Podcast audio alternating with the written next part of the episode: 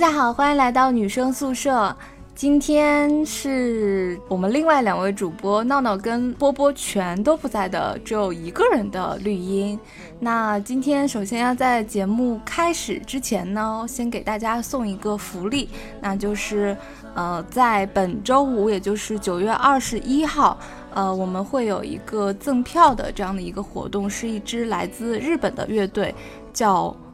Noise Maker，他们现在在上呃，在中国呢做他们的一个专场巡演。那我们会送出六张呃这个演出的票，是本周五九月二十一号在上海的毛 Life House。那如果大家有感兴趣的话呢，可以在我们这期节目的下方留言，或者是直接私信闹闹。呃，具体的这个领票的方式呢，闹闹会来跟大家详细说的。那另外呢，就是我们女生宿舍现在这这档脱口秀节目呢，会在呃网易音乐、喜马拉雅、不要音乐 APP 以及苹果播客上面每周三同步更新。那希望大家多多点击订阅来关注我们。那今天有点厉害了啊！这期节目我们请来了一个嘉宾，呃，我觉得大家他的声音只要一出来，大家应该不会很陌生的。大家好，我是紫薇。其实其实是个不怎么厉害的嘉宾。嗯，但是你今天要分享的这个事情还挺厉害的。对，那首先呃，紫薇其实之前已经来过我们节目。两三次了吧，至少有。对，然后我每次来都听见你们的绿音是不记得他的开场白要怎么说的。不是，主要是因为就是我们正常情况下是跟就是闹闹或者是波波一起录的嘛，然后他们会来起这个头，所以当今天就是录播间只有我一个人的时候，我就会经常忘了那个开头要怎么讲。你上次也是这么说的，我就要重新听一下我的往期节目。还好了，大家忘记这件事情。所以紫薇今天要来分享什么呢？就是，可能要先有一个前提，我本身是在媒体工作的，嗯，然后是和汽车行业有比较密切的相关，嗯，所以我上个周末被，嗯，邀请去参加了一个我觉得可以让我吹一辈子的活动，嗯，它是呃经典车拉力赛。经典车拉力赛，对，就是我觉得我可能光说这个名字，可能大家对它会非常的陌生，就也不知道它是干嘛的。其实经典车很好理解，因为我们通通俗来说，都把它叫做老爷车。啊，就是你经常会看见的那种六七十年代的那种电影，对的，对的。然后好像我没记错的话，就是三十年以上的车龄，然后符合一定标准的，可以被判定为是经典车，也就是我们常说的老爷车。嗯，所以那老爷车一般不是应该那种旧旧的吗？他们怎么怎么比赛呢？就是怎么说？其实这个就是，其实不要说开过了，大家可能平时在路上都不太见得见得到老爷车。然后这一次，嗯，我是被斯柯达品牌邀请去去试驾他们的两台老爷车。嗯，此处并不是广告，但是真的是 斯柯达给我打钱吗？这个品牌邀请我去参加的。然后斯柯达的这两辆老爷车，一辆是六零年的，嗯，一辆是六二年的。哇，好像比我们爸爸妈妈年纪都要大。对，然后这两台车其实是来自于国内的一位私人的经典车收藏家，然后他的个人藏品。然后这两辆车就是真的是那两年出厂的，就是刚刚绿茵会问说年纪。这么大的车还能不能开？放到一般来说，其实国内根据现在发车牌、发牌照的标准，其实是已经不能上牌了。所以日常生活中它是不能上街的，是不能上路的。但是这个拉力赛好像是主办方有特地去报备过，所以是给了一些临时的牌照。但是它的性能，因为。其实这个车是那位私人的收藏家叫侯爷，我们都叫他侯爷。侯爷从就是拜托了，应该是也是找了斯柯达品牌帮忙，从捷克就是购回来的两辆车，然后在国内会进行非常复杂、很然后很精细的一个修复的工作。哦，修复应该。不是一个很简单的一个过程。对，因为他的车太早了，然后加上六十年下来，它其实就是包括因为早些年的技术啊、材料啊，肯定就不如现在的车嘛，嗯。所以修复好像还挺复杂的，而且它很多的配件会原厂的可能就已经就是绝版了，嗯。就会要尽可能的去找、然后如果实在找不到，我是听说他们这种修复厂会自己去做，天哪，就是对，而且经典车的这种修复工作。就像像那个看过对看过我在嗯故宫修那个、那个嗯纪录片吗？它其实就是希望要修的尽可能的像，就是最原始的状态，而不是说把它修新，修新就没有意思了。嗯，对，就非常的厉害。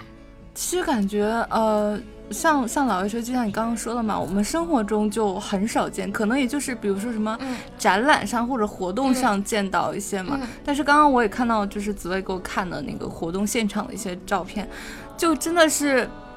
就你感觉会穿越回去了一样。对，啊，然后就那种电影里面的。就是会出现的那种车啊什么，你就觉得旁边应该配一个什么奥黛丽·赫本。对对对对对对对，因为我们整个拉力赛的赛程是从乌镇开去千岛湖，嗯具体的赛程我稍后会跟大家稍微解释一下，还挺好玩的。嗯然后在开的时候，因为我们的车会就开在正常的路上，嗯就是我们的赛段。嗯我们的赛段也会有，比如说高速啊这种，然后啊，也会上高速。对，也会上。它能，开到它能。我们这辆车在高速上最高开到了一百二，好吧？就是毫无压力的飙到了一百二，就是能够和正常的车一样开。因为我们是两辆车嘛，斯柯达车队是两辆老爷车，然后我坐在后面，因为它两辆车，一辆是绿色的，一辆是红色的，嗯我们叫小绿跟小红，我坐在 真的是非常有非常有文化的起名呢。嗯，然后我们那必须要说一下，小绿叫 Felicia，是他们嗯非常经典的一款车，然后被喷成了有点像蒂芙尼蓝的那种青色。嗯，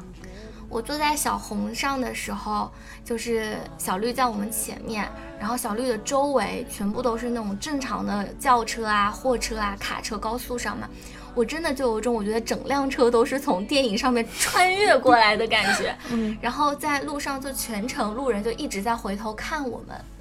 就全程都在拍，然后我们一直都在说，就是因为也会路过什么保时捷啊，嗯。就是这种好车，我们也说，嗯。哼，开豪车有什么了不起？就是整个状态非常非常的奇妙，而且就会觉得自己仿佛是穿着那种复古的束腰蓬蓬裙，嗯然后戴着那种很优雅的头纱跟帽子，画着复古的烈焰红唇妆，然后宛如一个优雅的贵族小姐，嗯，就整个感觉非常好。嗯，其实真的是我们好像就普通人的生活中啊，因为像我，比如说，尤其可能很多大部大多数女生吧，就是对嗯车都没有什么。特别多的研究，然后更别说老爷车，其实算是里面一个小分支嘛，就应该算是一个对小众小众爱好嘛。嗯，对，所以就这种活动离我们还真的是有一点远。嗯，对的，就是如果我没有去参加过这次活动的话，我可能会觉得这些经典车只停留在汽车博物馆。嗯但其实参加了这次活动，就认识了这两台车的本身的真正的车主嘛，嗯才会发现，因为车主就是侯爷他自己是经典车的非常非常的狂热的爱好者，嗯，就是好像是说他收藏了一百多辆经典车。嗯，就是还有一个厂子还是什么院子之类的，就是，嗯而且他也就是对哦，一百辆车 要找地方放也是。不敢细想他的身家。然后就是他本身因为喜欢，而且也想给这些车一个重见天日的机会吧，嗯，然后就会投入大量的精力和财力去做一些这样的修复工作。嗯。就节目开始之前，我跟绿茵也在聊，我说当我看到 Felicia 就是那辆小绿的时候，我整个脑补的一个状态就是，因为它是从捷克收来的，就是我觉得可能是爷爷年轻的时候拥有一辆自己这样的 dream car，嗯，但是可能时间漫长的时间当中，他就被遗忘在了自家荒芜的车库里面。嗯，然后有一天，可能是孙子在打扫院子的时候，无意间拉开了这个车库门，然后就看见了这么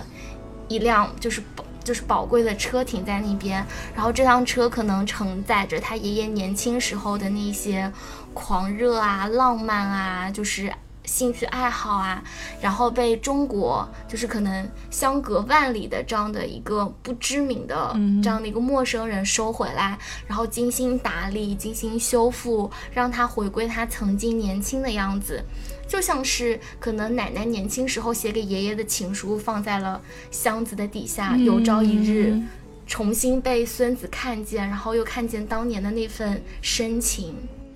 哇，这个好有画面感啊！对，就是我整个脑补，我都能脑补出那辆车在六十年这个过程当中的因为其实过程。嗯，你说它是六六六十年代的嘛？那其实当时拥有它的车主也是，也应该是那种很很酷，然后很追求追求这种潮流的新事物的。对，嗯，就是大家不都说时尚是个轮回吗？对。就是六十年后的，就是我们现在去看经典车，你也会觉得它很多设计就特别好看。嗯，而且因为其实这次拉力赛参赛的好像是有四十几、五十辆车吧。嗯，就是来自各个品牌，就是每一辆车都长得特别有特色。嗯，就不是说像现在大街上跑的，可能因为出于安全啊，或者是出于工业设计，对，或者可能是说近近几十年整个信息。通讯比较发达，所以就是标准趋于统一。对，然后大众审美可能也是对，嗯。但是就可能早些年的那早几十年的，就是真的非常有特色，就各家有各家特色，长得不一样。嗯。但是每一家你都能看得出当时设计师的那样的一个心血。嗯而，而且最重点的就是你现在私自改装车是违法的。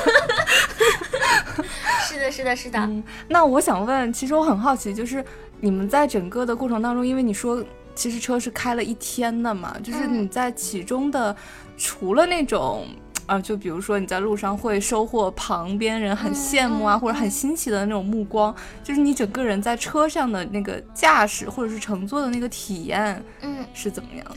就是其实老爷车跟现代的车肯定是没法比的，嗯，因为它的整个汽车工艺都毕竟六十年前。但是你不觉得一辆六十年、六十岁的车还能跑完三百多公里？我们全程三百多公里，基本上从日出开到了日月初，就是开到了月亮当头。但是它全程就是 Felicia 是全程完全没有任何问题的开下来。小红是 Octavia Combi，它可能出了一些小故障，我们路上也修了一下，但是它也是跑完了全程。我觉得本身就是一件很了不起的事情。然后它整个过程，因为，嗯，小绿它是一辆敞篷车，我们全程基本上是把棚打开的，就很热。说到重点了。对，因为没有空调，然后上个周末的哎，六十六十年代是没有空空调是什么时候？发明的不知道哎，好像好像说同同批参赛的可能七八十年代的车车上就有空调，就没有制冷，但是有像小风扇那样的东西。那叫风扇，那不叫空调。对当时的就来说，算是有个就是有个乘凉的工具。嗯。但是六十年代反正两样都没有，小绿跟小红肯定是都没有。然后我们就烈焰烈阳那什么烈日旭旭日当空照，然后就整个晒出了色差，就真的很热。然后车里面也会有一点吵，就是它那个发动机声音应该还比较大。对，然后但是整个就是我觉得，因为我们是因为要开到现代的车速，嗯，开到了什么七八十啊，甚至高速上开一百，嗯，我觉得如果是在六十年前乡间小路 开个三四十码，对，就是悠悠哉哉的会相当舒服。嗯，但总体来说还蛮好的，因为你看我坐了十二个小时，我也没有散架，我看出了你的兴奋，对，也没有也没有任何不舒服，嗯，就还就还蛮好的，嗯，那你嗯，就是整体的你参加完这一次活动，然后呃，就是你们是有专人的去开这个车吗？还是你你开？应该不会，凭我对你的了解。对对对不起啊，我还是一个比较符合大多数的女司机。我主要是就是扮演了，因为正好是她，其实就是为什么是说，就是我主要是扮演了试乘的角色，是因为嗯拉力赛本身它是一个很特殊的赛制。嗯这个时候我们就要回过头来说拉力，嗯就是经典车拉力赛到底是什么东西？嗯它是会分成赛段，我们的赛段是从乌镇开去千岛湖，嗯全程大概是接近三百多，接近四百公里。嗯然后我们的全程是不用手机导航的，哦，就其实它也是模拟了。这些车当时的车主所在的那一个，因为以前就是没有导航的嘛。对，不是老有玩笑说，当现在社会有了导航之后，你会失去很多路上的风景嘛？嗯，对吧是的，我也不知道它这个赛制本身制定出来是不是为了要模拟当时，但是反正对我们现代用习惯手机、用习惯导航的人来说，是非常非常奇妙的体验。嗯但是不用导航的情况下，我们怎么能保证自己不迷路呢？嗯这就是这个，我觉得是这个拉力赛当中最奇妙的一个感受。主办方就是承办方会给你发一本路路书，嗯这个路书上面用一个一个的符号标记出了你路上经过的，就是重要的，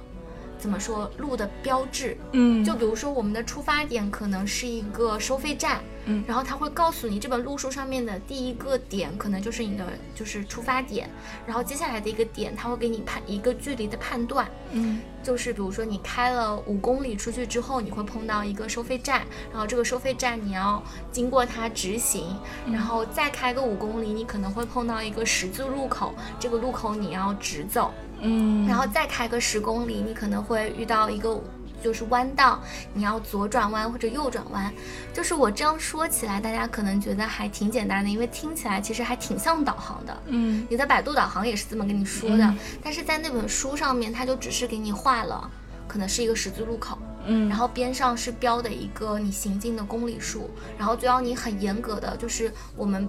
怎么说被称为领航员。就是我们会坐在副驾上，我们要时刻帮司机、帮驾驶者去注意我们的行进的里程数，就是你要时刻去看着车上那个仪表盘，啊它开了多少公里。哇，你哦说到这个，我突然想插一句嘴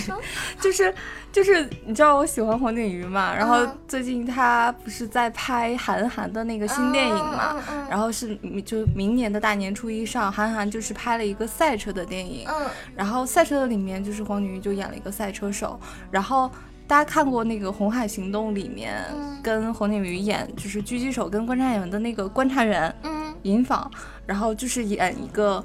好像是说就是一个叫领航员的一个角色，啊。然后我就还去看了一下赛车里面，领航员是一个很重要很重要的一个，呃，一个一个一个就是工作配合的嘛，就是，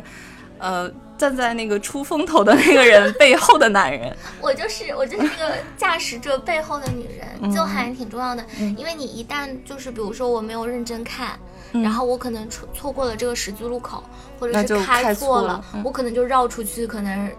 十十几二十几公里，我可能就要再重新掉头回来，再重新找路。嗯。但是我觉得这样就是就是驾驶者跟领航员当中的那个默契、那个配合，嗯。就包括有可能就是还是要双方协调去在意那个公里数啊什么的，嗯。就那种人与人之间就像是一个真的像是一个竞赛那种 team 一样的，嗯。你们是在团队作战，嗯。包括其实因为我们是。品牌方邀请到其实是参加体验的，我们并不是真正的那种竞赛者嘛，嗯所以我们还是会有配了，就是比较专业的嗯那种，就是，呃，那个哥哥他自己本身也是就是经典车的收藏家跟爱好者，嗯然后也会帮我们做类似于技师辅助那样的角色，包括我们的背后也是有工作车在跟着，但是听说就是这样的，就是经典车的拉力赛在国外是非常非常就是很很有情怀，然后很很红火的这样的一个赛事。嗯，在国内可能相当于是这种品牌方参加居多，在国外就是会有很多那种经典车的私人的车主就报名去参加。那他们的全程可能，比如说一对小夫妻，就可能他们的赛赛程会是一千多公里，那车上就是他们两个相依为命，就是一个赛车的那种小组团队协作。不过你刚刚说国内跟国外的，就是可能会有对于这些呃小众爱好的一些文化呀，包括就是大家整体的那种氛围会不一样嘛。我忽然想如果，是国内如果能被哎，我不知道国内第一批车大概什么时候？我记得我。应该高中历史的时候还有提到，是那个红旗。对，我就想说这个，可能大家看着红旗，然后那个方方正正的那款那款车，对，就是去长安街上面拉力赛吗？长安街好像不太行。嗯。但是我我们那天在车上其实也有聊，就觉得国内可能现在我们就像我们现在国内是有经典车，大部分是国外的嘛，嗯，就可能国内这一块的文化的氛围相对来说还是要欠缺一点，毕竟就是发展也就这么几十年。但你说像像斯柯达为什么能有六十年代的车，是因为它已经是一家一百二十多年的历史的车企。哎呀，这倒是不是软广？我倒是想，嗯，品牌方爸爸 爱我们一下好吗？就就只真的只是要科普一下，对，就是国外像很多那种百年的老厂，嗯，就还是会有很多那种汽车博物馆啊，包括他们整个的发展变迁。那国内可能是因为发展的太过于迅速，对，就会跳过了一些就是这样的前期的共。共患难，对，因为现在车的话，大部分城市里面就只能是一个代步车，嗯，然后包括你在城市里面，你也只能开的最高开个五六十、七八十这样的就。就够了嘛？就是好多，比如说好多人买车的时候，其实你说性能性能到底差多少？你在城市里面开也感受不出来嘛。是，就因为我经常看美剧嘛，就原来看美剧的时候，美剧当中经常会出现那种什么老爷车、经典车的那种桥段，觉得一辆经典的车在他们心里简直就是就是那种女神级别的。我曾经一直不能理解这样的情怀，就直到参加完这一次活动之后。嗯，那其实对于我们来说，可能像我们两个都是，嗯，怎么说呢，就是中规中矩长大的吧。然后就是这样，呃，从小到大离经叛道的事儿。对，所以就觉得好像这样的生活，然后或者是这样的活动，其实距离我们日常生活会比较遥远。当然也是比较新鲜的嘛。对，嗯，所以其实你现在。因为你是昨天就是这从早到晚经历了这样一个活动，就是现在你有没有觉得说，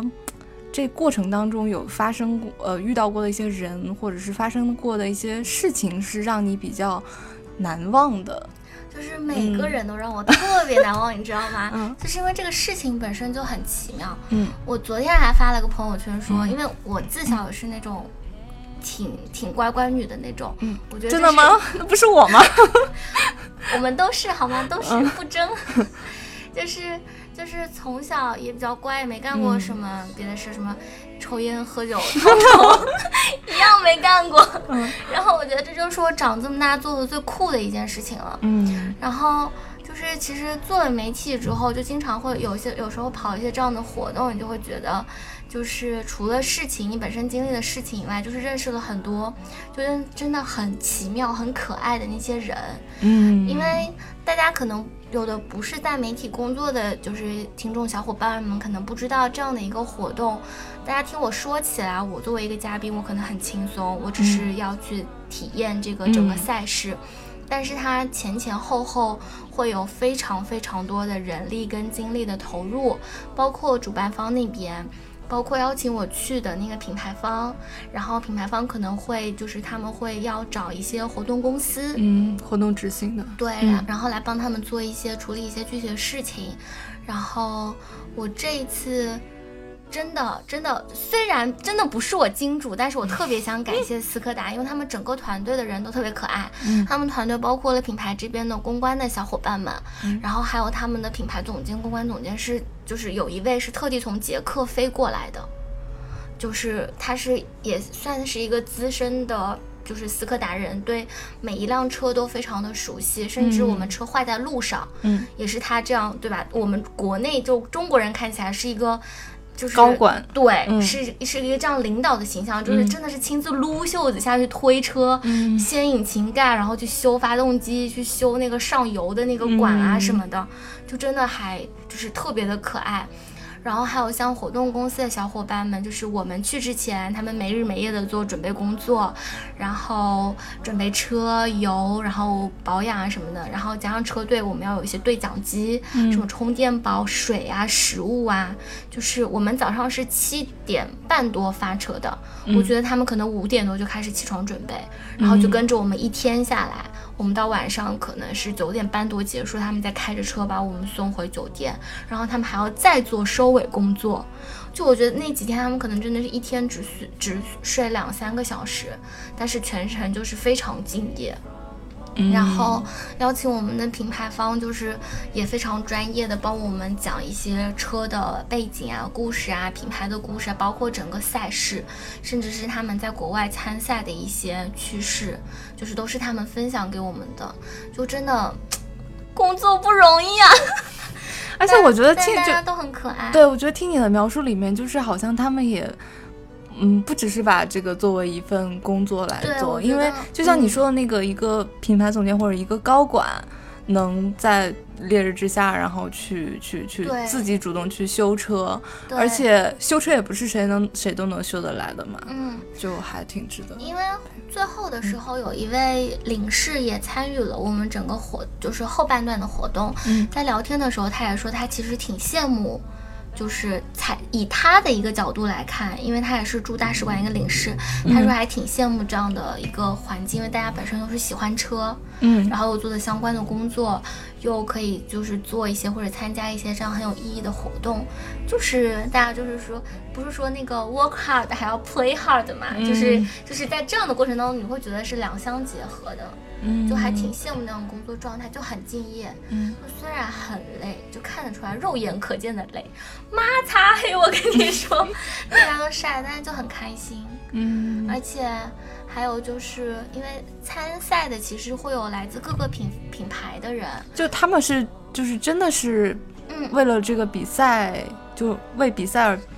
怎么说呢？这句话就是像你可能是更在于体验嘛，然后就是这个品牌的活动，那是真的有一些人就是去参赛的，不是吗？会有很多，也不能说在国内可能相对来说会少一点，嗯，就是是真的有那种我我们叫怎么说素人，嗯，对吧？嗯嗯，然后他是自己是本身就是。呃，经典车的爱好者，他本身就不是说像那个前面提到那位侯的那个收藏家，可能有一百多辆，但有的可能就是我正好遇到了一对，嗯，厦门的夫妻，应该是我们爸妈这个年纪，叔叔阿姨，嗯，他们就开了一辆自己的就是经典车，他们那辆车不是收的，而是他们九十年代初创业打拼白手起家的时候买的，是他们人生第一辆车。就是是他们感情、婚姻和事业的见证，哇！然后，然后他们就把那辆车一直保存到了现在，然后漆了一个非常好看的玫粉色。然后他们在参加就是乌镇这一站之前，他们还带着他们的那个就是宝贝，就他们称之为是家人了，嗯，然后去了北京站，然后从北京一路开下来，就就是那种。你知道，像是一对夫妻爱感情的结晶，就像半个孩子一样。嗯，而且特别特别，我觉得特别感人的就是，就是一对夫妻在一起几十年了，还有这种激情跟这种浪漫的这种事情，而且是相相同的爱好跟相同的情怀，对，真的特别浪漫。羡慕，祝你祝你早日找到，就是你可以，比如说今年一八年买辆车，然后也好好的珍惜它、爱护它，等到什么二零五八年，不过我觉得就依现在的这个科技发展速度，可能到了那个时候，嗯，不需要车了吧？人类已经。哦，就有可能像科幻小说上面是那种飞行器，嗯，差差远了，差远了。那你们就是你刚刚说从早上就七点多钟，然后到一直到晚上，就是九点多钟嘛，就是开了这一路上，那会就是会觉得，因为你刚刚说了嘛，就车里比如说也很热，然后又很吵，然后路上路上就是可能会有休息嘛，但是其实三四百公里也不算是很短的距离了，就你会觉得，哎呀，还是很累啊，或者是怎么样。这个事情就是我不知道其他的那个参加比赛的小伙伴们是怎么想的，反正我全程是飘着的。飘着是怎么的呢？就是那那个就是小绿跟小红真的太拉风了，我们全程就在被行注目里，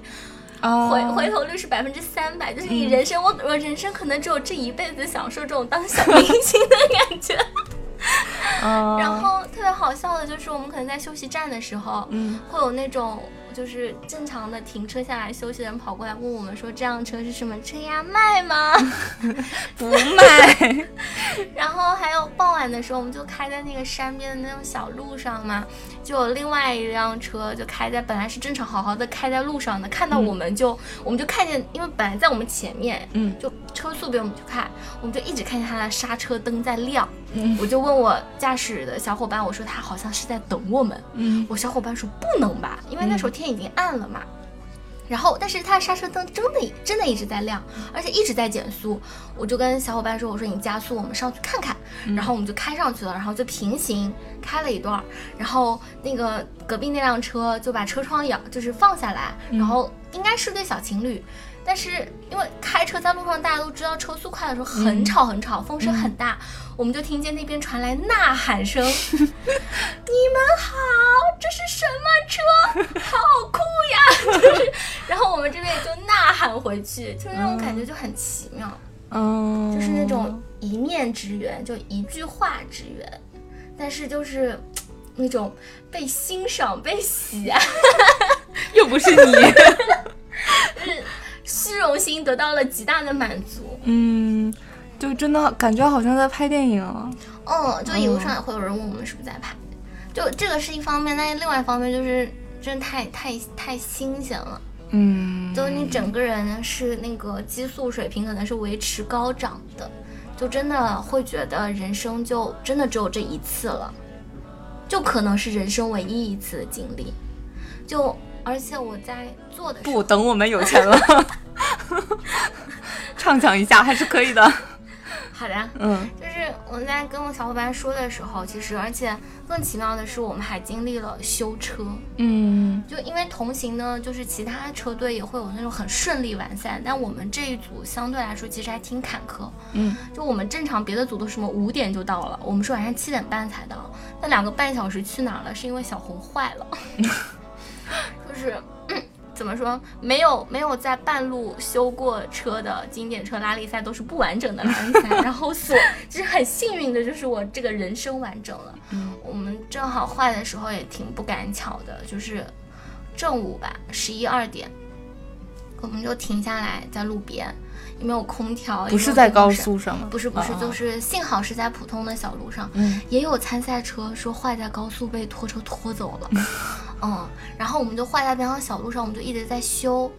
然后反正也也也挺复杂的，因为它也不是现代的那种工艺，就修起来还是挺麻烦的。就是前面提到的那个技师哥哥，然后还有那个很很可爱的那个特地从捷克来的那个品牌总监，他叫 Vita，有个很可爱的名字。然后就是就是真的是上阵，在烈日下就在那边修车，然后工具啊什么的。然后我觉得这点最感人的就是，主办方他其实会有全程会有配着救援队，嗯会以防出现这种事情。嗯然后就有救援队的大哥就看我们停在那边很久修很久，也会有过来问说需不需要帮助，需不需要我们叫拖车直接拖走。然后我们整个 team 的人就是出奇一致、出奇团结的，就说不。嗯，就是我们说我们要自己修好它，它一定可以。车在人在。就是就是没来由的那种信心，就是我们一定可以修好它，就是小红一定要陪我们完赛。而且在小红坏的时候，我们在修的时候，小绿因为没有问题嘛，嗯已经开出去很远了，嗯然后小绿就在路书上面的下一个休息休息的点就靠边，就等了我们一个多小时。嗯，就是一定要等到我们集合，然后再一起走。我那天还跟他们说呢，我说这种像不像那种热血青春电影，就是跑个马拉松，刚出去把自己膝盖摔破了，然后在同行队友的搀扶下走完了全程。对啊，对，就是那种当当我们跟救援队说不，我们就是要自己修，我们可以。然后最后真的修好，也不能算修好，还是多多少少还是会有一些嗯小毛病，但是我们就还是坚持开完了全程。嗯哎，不过我就想问一个关键的问题了，哦，就是这个拉力赛它是不看时间的吗？他他 他其实是看的，他给了我们，他是分成上，就是会分成不同的赛段。嗯我们正常情况下应该是要在规定的，比如说这个赛段，他给你三百分钟，就是五个小时你开到。嗯但是我们其实是超时了，真的是超时了，因为当中修的那个时间真的是，嗯，耗费了比较多。但是，嗯，Who cares？对啊此处已加 S。对啊，就是，嗯，就因为它活动本身就可能会有很多人是为了参赛而来，但是我觉得嗯他也不一定是为了我一定要去拿个冠军啊，或者怎么样嗯，是的，就是那种，啊，这种情怀是怎么样的呢？天哪，我还不够有钱，不能体验这种情怀，有点遗憾。就大家如果有机会的话，因为现在好像很多城市已也已经有了那种嗯经典车博物馆，哦，就就真的是可以去看一看，就可能看一看，开摸一摸，开然后呢开的机会可能就是看各自的缘分。这也就是其实这期节目是我很主动的找绿茵说，嗯我说我有一段很奇妙的经历，我觉得可能国内在国内吧，相、嗯算是相对比较少。嗯，有人能够经历，所以我说你缺不缺嘉宾？我想嗯分享一下这个故事，对，因为讲实话，就是一方面是想分享给大家，另外一方面也是觉得，就是将来如果自己老了，或者是可能年岁长了忘记了，但有这样的一期，在我参加完活动第二天录出来的这样满怀激情的节目，那你还是很厉害的给自己做。我过了一年，我就不想听一年前自己的声音了，觉得很羞耻，不知道为什么。不会啊，就有一天你会怀、怀念现在少女音的你。也是，有朝一日翻出来你的电台，跟你的孙女或者外孙女说：“来听，这是姥姥当年录，当年录的。好吧，希望如果真的有那么一天的话，希望希望我已经开过老爷车了。”是的，是的，是的。下次如果还有还有还有机会，嗯我一定跟品牌方爸爸说，我的闺蜜也特别想尝试，能不能让我携家属出席？其实我有想到我之前，呃，在微博上看到的一个，其实也是一段真实的经历，就是也是跟车有关的，跟这种老爷车、复古车有关的。我记得当时我是应该是晚上失眠的时候嘛，然后就去刷微博，老失眠，对，然后就就刷微博，就看到了我关注了很久的一个博主，她是一个呃挺年轻的一个姑娘，她是，呃，我我有点忘记了我到底是为什么关注他，因为是他写文字会很很生动，然后很接地很接地气，我一直觉得他很像当代的三毛。然后，因为他呃，他叫佳倩，然后他是之前在这是这个博主的推广吗？嗯，不是啊，不是啊，没有，就是我真的很喜欢看他的文字嘛。嗯，他是之前好像是在国内，我记得应该是碰到一些不太开心的事情，好像嗯是失恋了吧，嗯就他就一个人跑去冰岛，嗯呃，然后就在冰岛开始就是落地生根，然后过着普通人的生活，然后就找了一份工作，然后他就会记录一些他平时在呃冰岛的一些人和事，因为他文笔真的很好，而且叙述是很朴实，但是又会很动人。对很动人嗯很动人。然后，嗯、她后来就是碰到了她的男朋友，然后现在好像已经结婚了。嗯，他就冰岛遇到，对对，哦她就现在还生活在冰岛。嗯嗯，她就说到了，就是记录了一次她跟她她她男朋友的一个房车计划。就当时他们就很想买一辆房车，然后就可以去冰，因为冰岛不大嘛，然后又人烟稀少，又自然风光又很好，所以想起了今年的世界杯。哦，对，对，就冰岛是也是一个很神奇的国家了。然后他就呃，他们就开始去看一些这种二手房车的一些呃出售计划。他说在冰岛就是他们只需要一个网上一个群，大家就可以就是交易二手车嘛，就整个国家只需要一个群，对。呃，后来他们就去看车嘛，就当地人，呃，因为他们大概每家可能都是那种独门独户，然后会有车库嘛，他们就嗯出售二手车的人就人家就会把车停在车库外面，然后就会挂一个出售的牌子，方便其他人去看车。那她跟她男朋友就去就散步的时候就去看车，就看到了一辆，呃，就是翻译成中文叫做就车原来的车主叫它小可爱的一个房车，是好像是一辆红色的小车小房车。对他就他他们就看到说，嗯，就里面是那种房车的配置嘛，就是有小床啊，然后小餐桌啊，有厨房，呃，有就就打扮的很温馨，呃，然后又因为其实也是年纪比较老，是一辆复古车，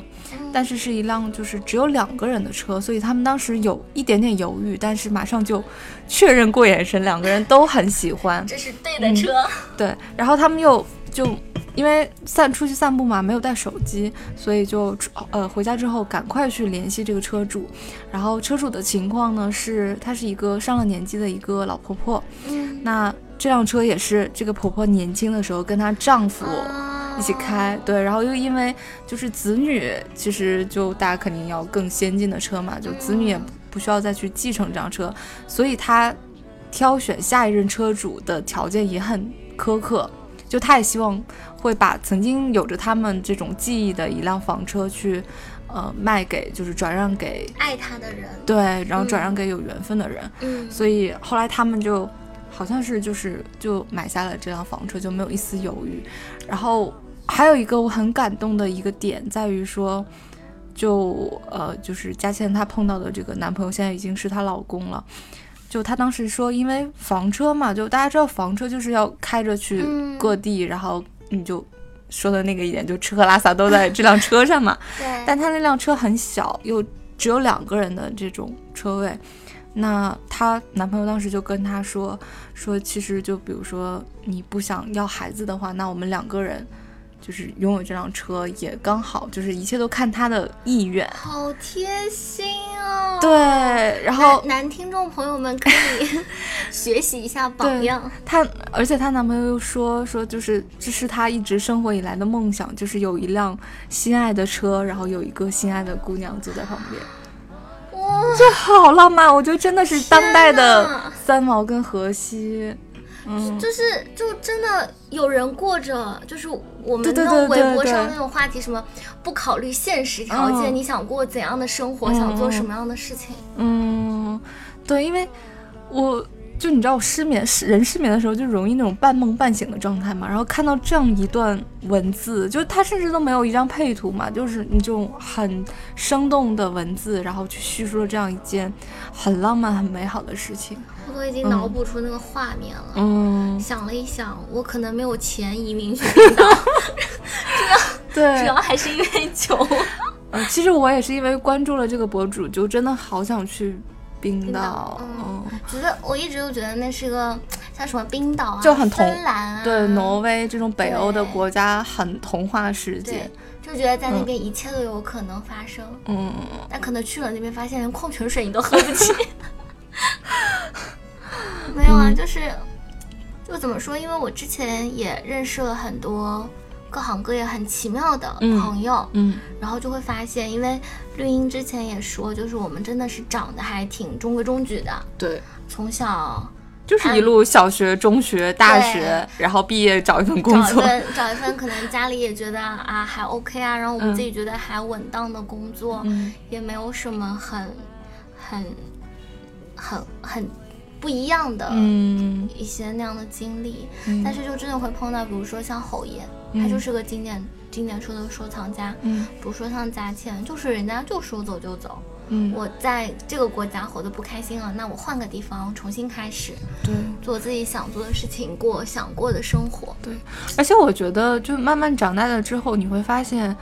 嗯，有很多人一听到这样的，好像就说，哎呀。什么人家有钱啊，当然想怎么样就怎么样，会有这样的一种论调。但其实我觉得也不是。就假如说现在给你一笔钱，或者是你你从小有这种相对来说比较充裕的这种物质条件，但你不一定会活成那样的人生。就那样真的很洒脱。就怎么说，不是说中规中矩不对。嗯。但就是，嗯，有的时候就你生活中会碰到这样的朋友，或者听说这样的故事，会让你发现。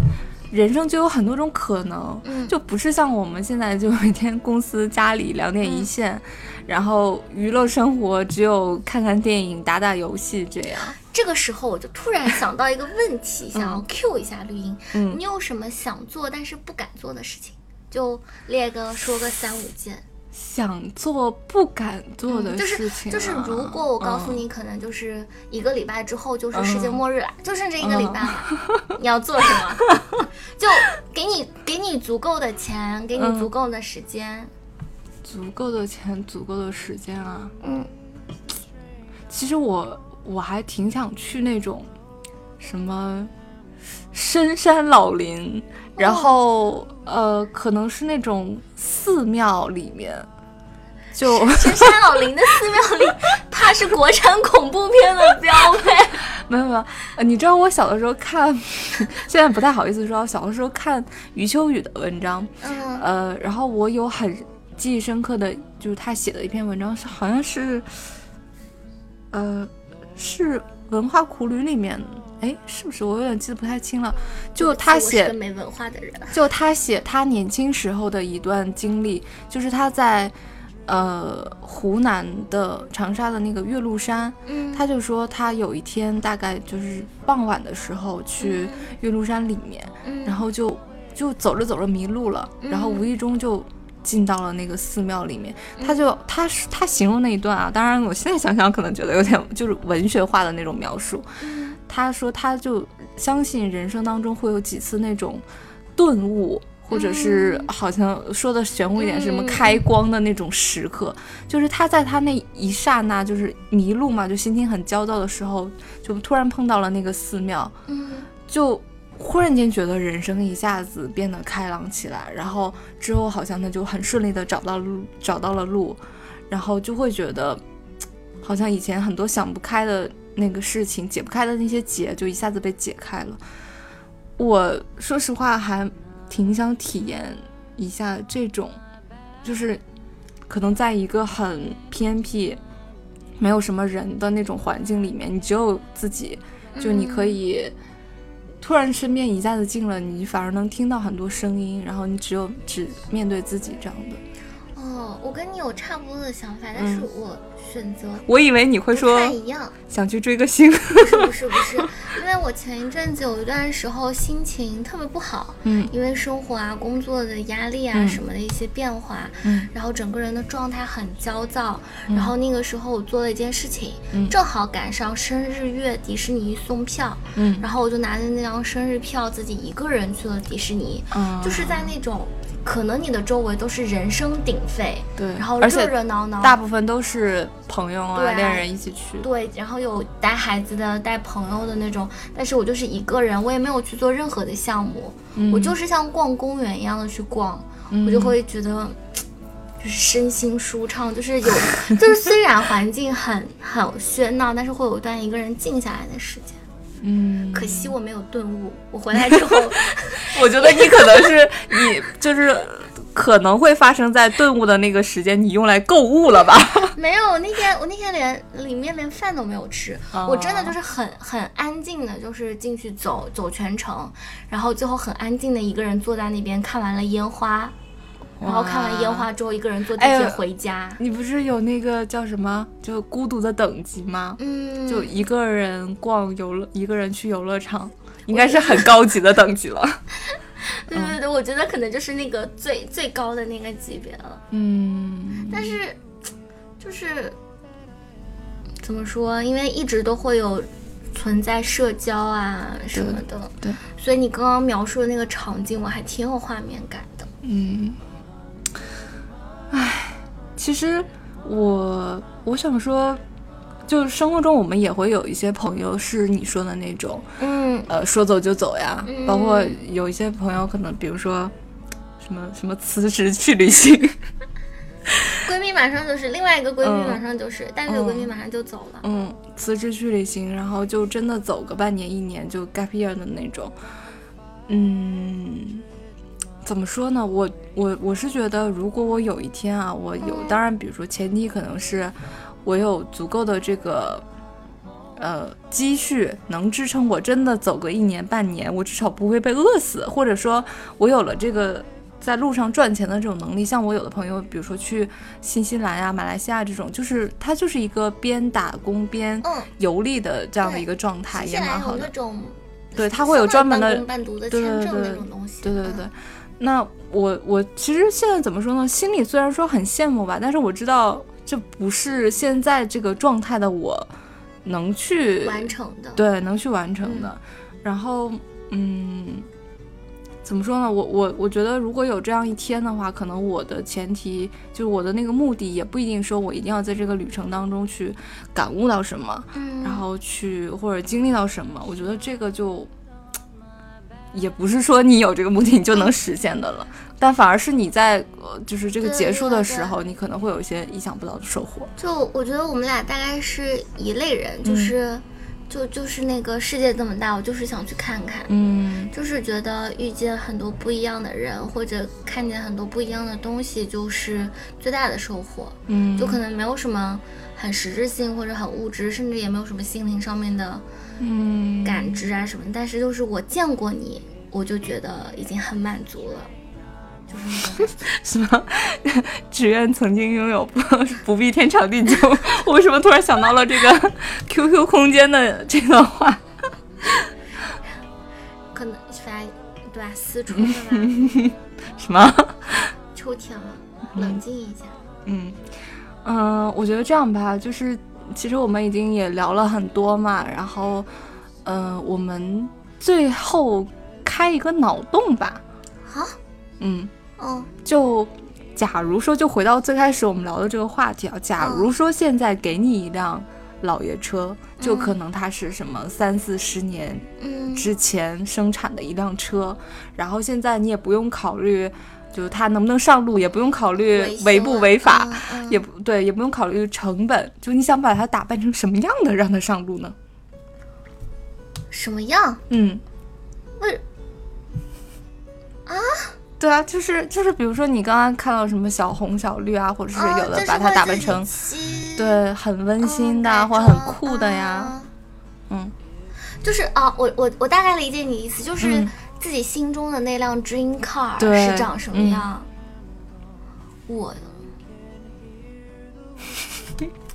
就是我觉得小绿的样子嗯，就还挺符合，就那个形状还挺符合我心中的 car。有有有专门拍？有有有，那好了，这期封面不用找了。我回头我回头会把我拍的小绿跟小红，就是 Felicia 跟嗯。Octavia Combi 两辆车放在，就是发给绿茵，它会放在节目封面，大家可以。对吧欣赏一下，还挺好看，真的挺好看。就是小绿的形状是我喜欢的，因为它是敞篷的，嗯，然后又是那个整个很小巧，因为我很喜欢很圆润的东西。那你很喜欢自己喽？为什么要是不是等着我说这句话？为什么要暴露体型？就是就是小绿跟小红都还挺圆润的，嗯然后就很小巧，我觉得也很适合女生开。嗯哦，对，这个时候要补充一个细节，嗯，经典穿的方向盘奇大无比。就大家为什么？大家如果有开过现在的车，它大概现在的车的那个方向盘，你现在这样比划，大家是看不到的。就我在比划，它可能也就二十五、三十公分，嗯差不多这么大，方向盘是这么大，然后是一个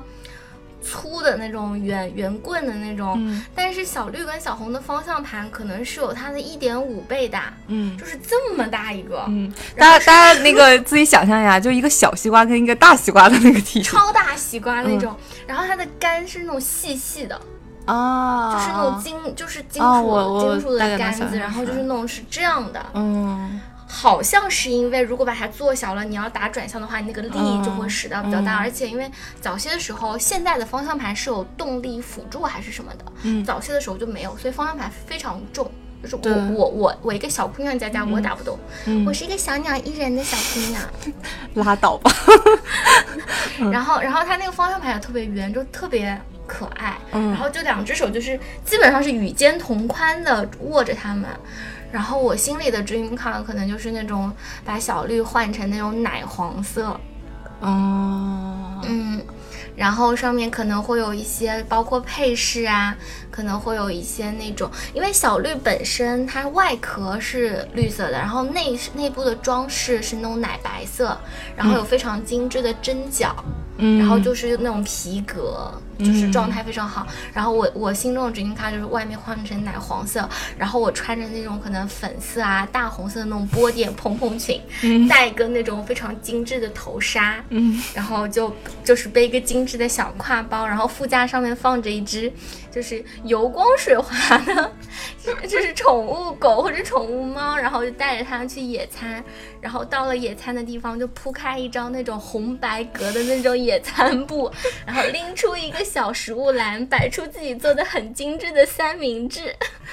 就问了你一句，想把车装扮成什么样子？戏真多，戏精本精。那你呢？我啊，我其实就觉得。就是因为我刚才看了一下，就是当时在乌镇的那个就停车场停着的那些车，我觉得都还挺正经的。就可能是他们是这种品牌的参加这种活动。我觉得如果是我的话，可能就打扮成一个小猪佩奇，就就不起来，会弹起来，就可能上街就百分之五百的回头率。但你现在做也可以做得到，现在外面好像有那种改装车，不是经常在大马路上就会看见那个车顶上加个那个耳朵，加前面加眼睛，你没你没看见过吗？就尤其是大众那个甲壳虫，对，然后加那个睫毛，对对对，前面那个灯不是特别大吗？那个圆灯，那前灯，然后就加那个睫毛，加那个眼睛，然后上面加耳朵。嗯，不知道这种违不违法？应该不违，因为他们没有被抓。怎么说呢？努力挣钱。拿这期节目的这段脑洞激励自己努力挣钱。好的，好好工作。好的，嗯，行吧，那我们脑洞先开到这儿。那我觉得，嗯，如果大家听到这里，就可以在节目下方给我们留言，然后也来描述一下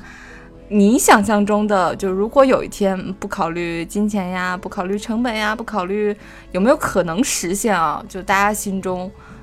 你旁边的或者你驾驶的那辆车应该长成什么样子？就大家可以随便看脑洞。嗯，这个结尾做的真的很像这期节目被赞助，摸着良心，但是真的没有，真的好可怜。金主爸爸，看看我们呀。嗯，好啦，那最后还是要啰嗦一遍，就是我们节目现在是在喜马拉雅、网易云音乐、苹果播客以及不要音乐 APP 上面每周三同步更新。那另外呢，我们还有官方微博和微信公众号，都是女生宿舍 FM，大家可以搜索然后关注我们。另外呢，就是如果想加到我们的舍友群里面来跟我们大家一起来聊天的话呢，就是要先添加闹闹的个人微信。闹闹 TVSQ 的全拼就是 N A O N A O T V S Q，呃，搜索完之后添加通过呢，你要跟闹闹来说一句我要加群，然后他就会把你拉到我们的舍友群里面，大家可以一起来聊天。最后呢，就是我们还有这个节目一开始说过的，我们有本周五的上海猫 Life House 的一个福利票，呃，是一个日本的一个乐队。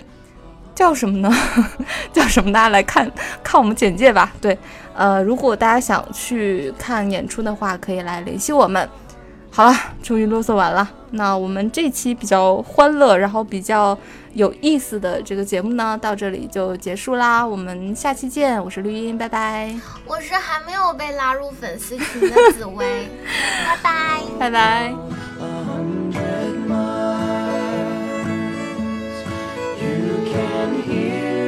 was so